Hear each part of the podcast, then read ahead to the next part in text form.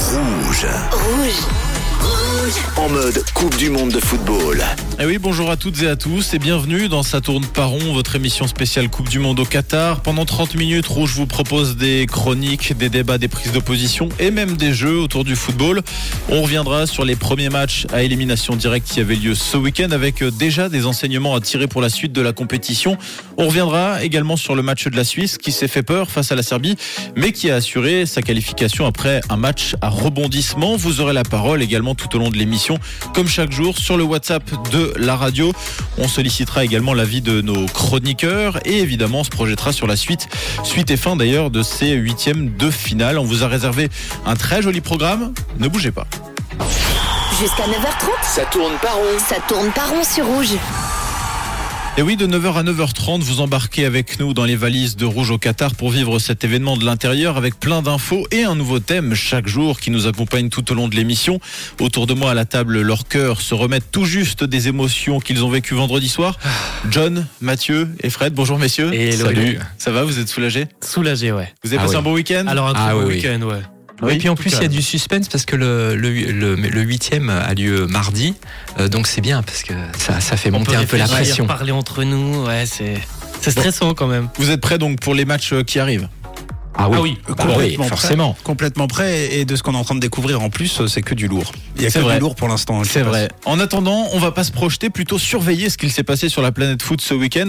C'est John qui regarde pour nous dans le rétroviseur. Et en regardant dans le rétroviseur, on s'aperçoit que Shakiri est rentré dans un top 3 de légende. Est-ce que vous savez duquel ça peut, ça peut être? Ah oui, c'est le nombre de, de, de buts en Coupe du Monde, non? Presque. C'est le Le- nombre de, de, de fois où il a marqué dans une Coupe du Monde Ah et oui. il en est à 3. trois. 3 Coupes du Monde d'affilée où il marque et il égale donc quand même deux beaux noms. Il est assis à la même table que Lionel Messi et Cristiano Ronaldo qui sont Sublime. les, les seuls joueurs à avoir euh, créé cet exploit. Un Suisse donc qui, qui fait plaisir et qui beau. montre aussi euh, son importance depuis toutes ces années avec euh, la sélection helvétique. Les huitièmes de finale ont démarré et les primes obtenues grimpent désormais aussi pour les équipes qualifiées. La Coupe du Monde au Qatar, c'est, on peut se le dire, un très beau pactole. Plus de 404, euh, 440 millions de francs répartis aux 32 participants. C'est tout de même 100 millions de plus qu'il y a 4 ans en Russie. Et si notre Nati poursuit son chemin, voilà ce qu'elle pourrait toucher pour euh, être huitième de finaliste. Elle touchera déjà 13 millions, 17 millions si elle arrive au quart, 25 millions si elle finit quatrième, 27 si elle finit troisième, 30 millions si elle arrive en finale et 42 millions. On peut l'espérer, hein, si la Suisse remporte cette édition 2022 au Qatar, c'est un joli petit pactole. Tout de même pour une Ce fédération. sera le, le premier gros, le plus gros budget de Suisse en, Oui. en football. Exactement, le plus gros budget, le plus gros budget. Et euh, justement, la Suisse, le groupe vit bien, serein comme à notre, comme à notre habitude, assez discret, malgré, on le rappelle, un accident de bus euh, en tout début du mondial. Et notre futur adversaire, lui, il est un peu plus bouleversé avec une info qui n'aurait euh, vraiment pas été crédible il y a quelques saisons. Mais au vu de ses performances récentes et selon un sondage effectué par le quotidien sportif portugais Abola, une forte majorité des lecteurs, 70% des Portugais, ne veulent pas voir Cristiano Ronaldo titulaire contre la Suisse euh, mardi pour le huitième de finale. C'est pas forcément un désamour, mais plus une prise de conscience, explique euh, le journal avec euh, toutes ses performances. Ils espèrent miser plutôt sur la jeunesse et voir des différences faites par la jeunesse qui, elle, est bien présente lors de ce mondial. Alors est-ce que Ronaldo Incroyable. sera sur le banc en début de match Ça, c'est quand même une question à se poser. Hein. Ah On ouais. la posera peut-être demain d'ailleurs. Effectivement, mais en même temps, s'il est piqué, euh, peut-être qu'il fera une rentrée euh, fracassante. C'est un peu le genre de Ronaldo aussi. Hein. Exactement, à chaque fois qu'on le pique, lui, il va mettre un triplé. On espère que ça sera pas le cas et qu'il jouera titulaire. Bon, en tout cas, merci beaucoup, euh, John. Il est l'heure, du coup, d'ouvrir le premier chapitre de notre émission dédié à ces huitièmes de finale.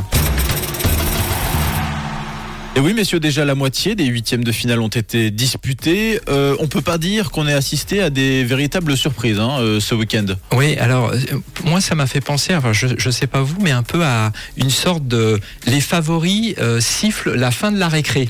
C'est-à-dire qu'on on a vécu un premier tour avec quand même beaucoup de surprises. Parce que alors, je j'ai même pas souvenir d'ailleurs d'une Coupe du Monde où il y a eu autant de surprises lors d'un premier tour. Puis tout à coup les matchs deviennent importants, les éliminations directes, et là les favoris se disent hop, stop les gars, maintenant euh, ce sont les, les équipes fortes, les vraies, les grosses, les- celles qui ont l'habitude de remporter des compétitions, Oui, c'est ça. euh, qui, euh, qui, montent d'un cran et puis euh, qui balayent tout sur leur C'est passage. ça, on peut rappeler pour ceux qui viennent d'arriver que les Pays-Bas se sont imposés sans grande difficulté face aux États-Unis. L'Argentine a battu l'Australie 2-1. La France a écarté la Pologne, c'était hier en fin d'après-midi. Et puis l'Angleterre hier soir l'a emporté assez facilement 3-0 face au Sénégal. Du coup, tu le, tu le disais un peu Fred, les, les, les favoris euh, sont au rendez-vous. On a vu des, des, des surprises, des éliminations pendant les phases de poule. Là, c'est terminé. Oui. Là, c'est terminé. Euh, Les favoris assument leur statut. hein. Alors moi, l'Australie m'a quand même euh, surpris. Enfin, c'est peut-être plus l'Argentine qui m'a surpris. Je trouve qu'ils ont eu du mal à se défaire d'une équipe d'Australie qui n'était pas forcément euh, très très forte au début de compétition. Et j'ai l'impression qu'ils doivent vraiment se remettre à, à Lionel Messi en fait dans cette compétition à chaque match. Oui, oui c'est vrai, mais au final, c'est quand même 3-1. C'est-à-dire, il y a. 2-1, pardon, 2-1, euh, 2-1, et, et malgré tout, bon, le, le, le but australien arrive lorsque l'Argentine mène 2-0 hein, Oui. de, de mémoire. C'est quand même un jeu minimaliste. On se dit, dis donc, s'ils arrivent à égaliser, c'est quand même, ça serait quand même un exploit euh, considérable. Mais ce que je retiendrai presque moi de ce match, c'est l'ambiance. Ouais. Je sais pas si ça vous a frappé ou pas, mais dans les tribunes, mais il y avait une ambiance de folie. On se serait cru euh, à Buenos Aires, en Argentine, pour un match euh, justement de, de, de l'équipe nationale. C'était délirant, C'est d'ailleurs délirant. sans doute la plus belle ambiance de supporters, l'équipe d'Argentine depuis le début du Ah mondial. oui, oui, C'est- oui. c'est assez impressionnant. Ouais, ouais, clairement, clairement. Totalement justement l'inverse de l'Angleterre hier où dans un stade euh, zéro ambiance, j'ai eu l'impression pendant tout le match. Il y avait de l'ambiance côté sénégalais. Oui, du côté sénégalais, oui. Ouais, du, du coup, c'est un peu, euh, je trouve, euh, ce qui se passe, c'est-à-dire que quand tu, les équipes européennes évoluent, finalement, les supporters euh, soit ne sont pas présents, soit sont présents mais peu bruyants, Mm. alors que dès que les, euh, je dirais, les, équipes d'Amérique du Sud ou, ou d'Asie euh, sont sur le terrain, alors là, par contre, il y a quand même une sacrée ambiance, hein, et africaine aussi, bien sûr. Messieurs, rapidement, est-ce qu'il y a une équipe qui s'est qualifiée, qui vous a particulièrement impressionné déjà? Euh, les... euh, vous dites you- Oh, un petit peu tout le monde. non, mais c'est vrai que je réfléchis. euh, Entre l'Argentine, les Ben- Pays-Bas, la France et l'Angleterre. Surtout l'Angleterre et, et- et la France. Ouais. Ça tombe bien d'ailleurs, ce sera le quart de finale. Ouais. Déjà, je pense que si on avait posé la question aux spécialistes sur les favoris, on aurait retrouvé la France et l'Angleterre euh, euh, dans, dans, dans cette liste de favoris. En plus, c'est des joueurs qui se connaissent quand même pas mal tous. Enfin là, on est on est sur du très très haut niveau et j'ai l'impression que c'est euh, les plus grosses armadas offensives et surtout avec une assise défensive plutôt plutôt pas mal des deux côtés. L'Angleterre est très impressionnante. Ouais, moi, je suis, je suis vraiment d'accord avec ce que dit Mathieu hein, sur les, les deux favoris. euh, en tout cas, des quatre équipes qu'on a vues, euh, ce sont vraiment les deux qui se détachent.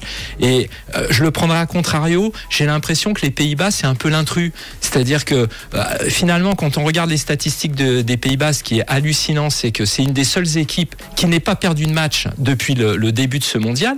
Mais et pourtant, euh, Elle s'il y a- dégage pas grand-chose. il n'y a rien d'emballant. On, se, on se dit qu'ils sont là, euh, d'accord. Ils devraient d'ailleurs être plutôt dans les favoris puisqu'ils n'ont jamais perdu. Et en fait, ils n'arrivent pas, ils arrivent pas à créer Ouais. quelque chose, à, à déclencher quelque chose qui fasse qu'on se dise cette équipe peut aller, euh, peut aller plus loin. Malgré tout, contre les États-Unis, euh, on a vu les Pays-Bas euh, cliniques, on va dire. Avant de parler de la Suisse, messieurs, un petit mot sur Messi quand même, qui a disputé son millième match professionnel samedi. Il fait son entrée dans le club fermé, très fermé, des joueurs aux 1000 matchs et rejoint Roberto Carlos, Maldini, Zubizarreta, Giggs et un certain Peter Shilton, l'ancien gardien anglais du club de Nottingham Forest qui détient le record du nombre de matchs professionnels avec 1362 matchs entre 1965 et 1997. On verra si Messi atteint ce record. En tout cas, il a encore été décisif pour sa sélection, on le disait, en inscrivant l'un des deux buts de son équipe. Impressionnant de régularité, Messi. hein. Ah oui, puis alors, ce qui est aussi, euh, je trouve totalement délirant, c'est que l'action qu'il a menée euh, pour euh, marquer ce but, je me demande combien de fois il l'a fait, et pourtant, à chaque fois, les équipes se font surprendre. C'est vrai. Parce que c'est c'est, euh, ah, vraiment cette séquence-là, j'ai l'impression qu'on l'a vu des, des dizaines, des dizaines, voire des centaines de fois depuis que Messi euh, euh, joue au football. Il aurait même pu être encore plus, euh, plus performant avec plusieurs passes D si Lotaro Martinez avait justement mis le ballon au fond des filets. Ça arrivait deux, trois fois en fin de match. J'ai l'impression que c'est lui qui dicte le match et le tempo Oui, oui, pour l'Argentine. Ouais, ouais. Joueur Non, assez impressionnant. il a il a sept ballons d'or, c'est quand même deux de plus que Cristiano Cristiano Ronaldo.